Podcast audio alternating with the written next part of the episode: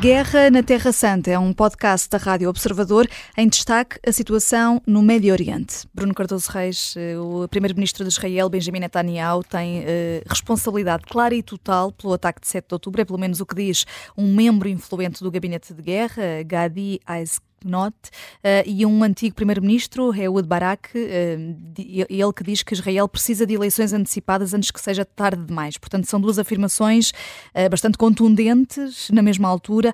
O cerco começa a apertar-se mais para Netanyahu?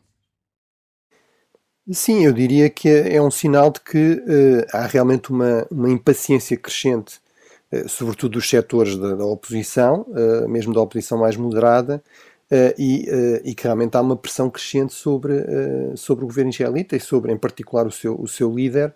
Um, esta guerra, enfim, não tem um fim garantido rápido à vista.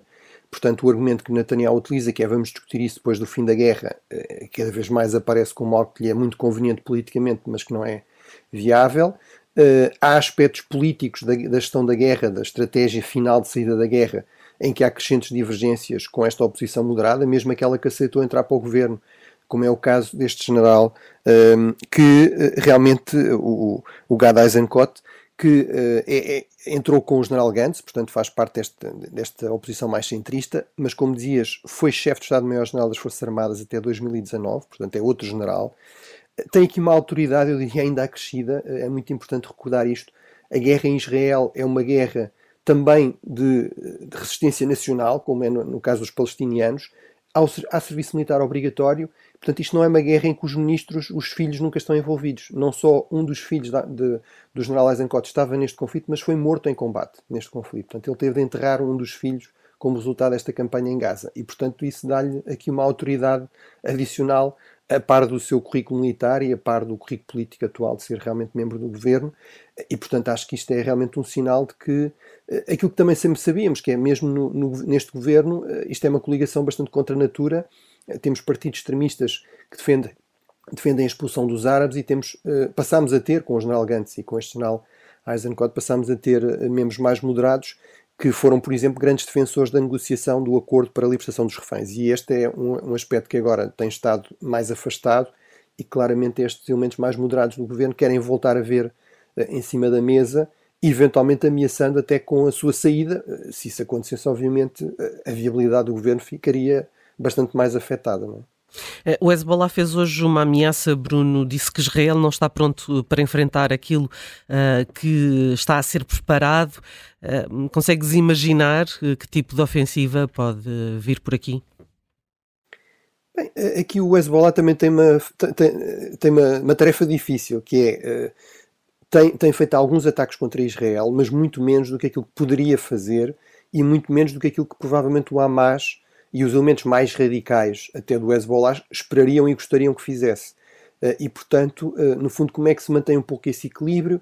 Bem, é eh, fazer declarações deste tipo, não é? E, portanto, enfim, eu não tenho dúvidas que sim, que, que o Hezbollah tem capacidades militares como nenhuma outra milícia deste tipo tem no Médio Oriente, nomeadamente um arsenal gigantesco de mísseis, que se estima que serão mais de 150 mil, Uh, muitos deles bastante avançados e de, e de fabrico iraniano. Uh, portanto, isso poderia realmente criar enormes problemas à defesa antiaérea israelita e criar uh, vítimas civis significativas no território de Israel. Não sei se ele está a falar de mais alguma coisa para além disso. agora, também é verdade que todos os sinais apontam no sentido que não interessa ao Hezbollah levar isto, esta situação até ao limite, porque Israel também já ameaçou que, se fosse necessário, voltava, no fundo, a entrar pelo sul do Líbano, que faria o que fosse necessário, no fundo, para eliminar uma ameaça mais ativa, mais intensa do Hezbollah. Eh, e, portanto, enfim, este é mais um daqueles vários barris de pólvora que abundam no Médio Oriente e que pode explodir, eh, por muito que, de um ponto de vista racional, não pareça interessar nem ao Israel nem ao Hezbollah abrir aqui uma nova frente, isso não quer dizer que não aconteça, até porque estes grupos, enfim, o Hezbollah é um grupo relativamente disciplinado e profissionalizado, eh, mas uh, tem vários setores, tem comandantes no terreno que de repente podem tomar alguma iniciativa que escapa aqui ao controle e que leva a uma escalada até acidental e inadvertida. Uhum. Uh, e ainda, uh, Bruno, uh, para já o que temos no que toca aqui a a Gaza. É um responsável das Nações Unidas a falar em possível tortura de detidos palestinianos por parte das forças de Israel, com relatos consistentes, com muitos outros que ilustram a detenção de palestinianos em larga escala, incluindo muitos civis mantidos em segredo, muitas vezes sujeitos a maus tratos, sem acesso às famílias, a advogados ou a qualquer proteção judicial. Isto serão mais provas a juntar para eventuais crimes de guerra?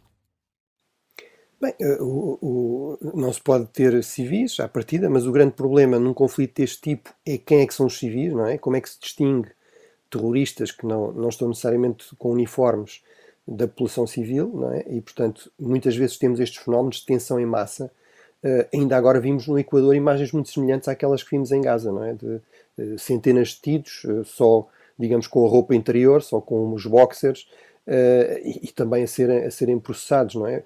Obviamente, nada pode justificar, ainda menos pode justificar uh, a tortura, os maus tratos, não é? Uh, mas também sabemos que isso, infelizmente, é um fenómeno frequente neste tipo de conflitos, onde muitas vezes é fundamental a questão da informação, ou seja, saber onde é que está o inimigo, onde é que estão os arsenais do inimigo, etc. E, e, portanto, muitas vezes há esta tentação de tentar, através da tortura, vimos isso inclusive da parte dos Estados Unidos, em um caso como o Iraque, não é? Tentar obter essa, essa informação. Obviamente isso é sempre inaceitável, é sempre um crime de guerra, como referias, e a ONU tem de estar atenta a isso. Eh, eu acho que, apesar de tudo, seria fundamental, obviamente isto não é de forma nenhuma criticar este trabalho da ONU, que tem de ser feito, acho que também seria muito importante que a ONU de vez em quando falasse dos reféns, dos reféns israelitas, acho que isto daria outra autoridade e outra influência àquilo que vem da ONU, por exemplo, em Israel, que é aqui um ator uh, fundamental, ou seja, quais é que são as condições de detenção destas pessoas elas continuam sem acesso, sem haver acesso da Cruz Vermelha, sem haver garantido, por exemplo, quem está doente tem acesso a medicamentos. Eh, isso está a ser resolvido, também está a ser acompanhado. Acho que era importante que uh, as Nações Unidas, obviamente sem abdicar das suas funções de fazer respeitar a lei internacional, uh, mostrasse aqui alguma preocupação, de, enfim, de estar atento àquilo que são as violações dos dois lados. Acho que isso daria mais credibilidade e mais influência àquilo que vem das Nações Unidas. Eh, Bruno, o que pode fazer a União Europeia um, neste caso vai reunir-se na segunda-feira com ministros eh, dos negócios estrangeiros da Palestina, Israel, Egito, Jordânia e Arábia Saudita. Esperas alguma coisa deste encontro?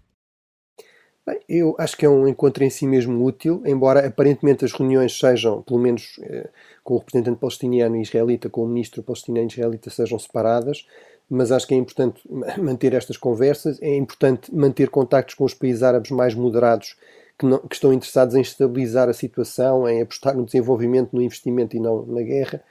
Agora, a verdade é que as, a, a União Europeia tem grandes divisões internas sobre esta situação. Há países como a Alemanha ou, ou a Grã-Bretanha muito mais próximos das preocupações de Israel, há países como a Espanha ou a Irlanda muito mais próximas da, da, da liderança palestiniana. Eh, está muito dividida, não tem uma grande força militar nesta região e quando estamos, quando estamos a falar de uma guerra, isso geralmente é que é fundamental e não tanto eh, o peso económico ou a ajuda humanitária, que é, são aspectos em que a União Europeia é bastante importante, mas neste momento são, são questões secundárias. Portanto, eu acho que isso é, será certamente um encontro útil. Eh, não me parece que vá sair daí a solução para o problema ou que a União Europeia consiga ter aqui uma voz com um grande peso na região. Eh, infelizmente, não parece que seja esse o caso. A Guerra na Terra Santa é um podcast da Rádio Observador. Vai para o ar de segunda a sexta, depois do noticiário das nove e meia da manhã, e tem nova edição depois da síntese das quatro e meia da tarde. Está sempre disponível em podcast. Eu sou a Vanessa Cruz.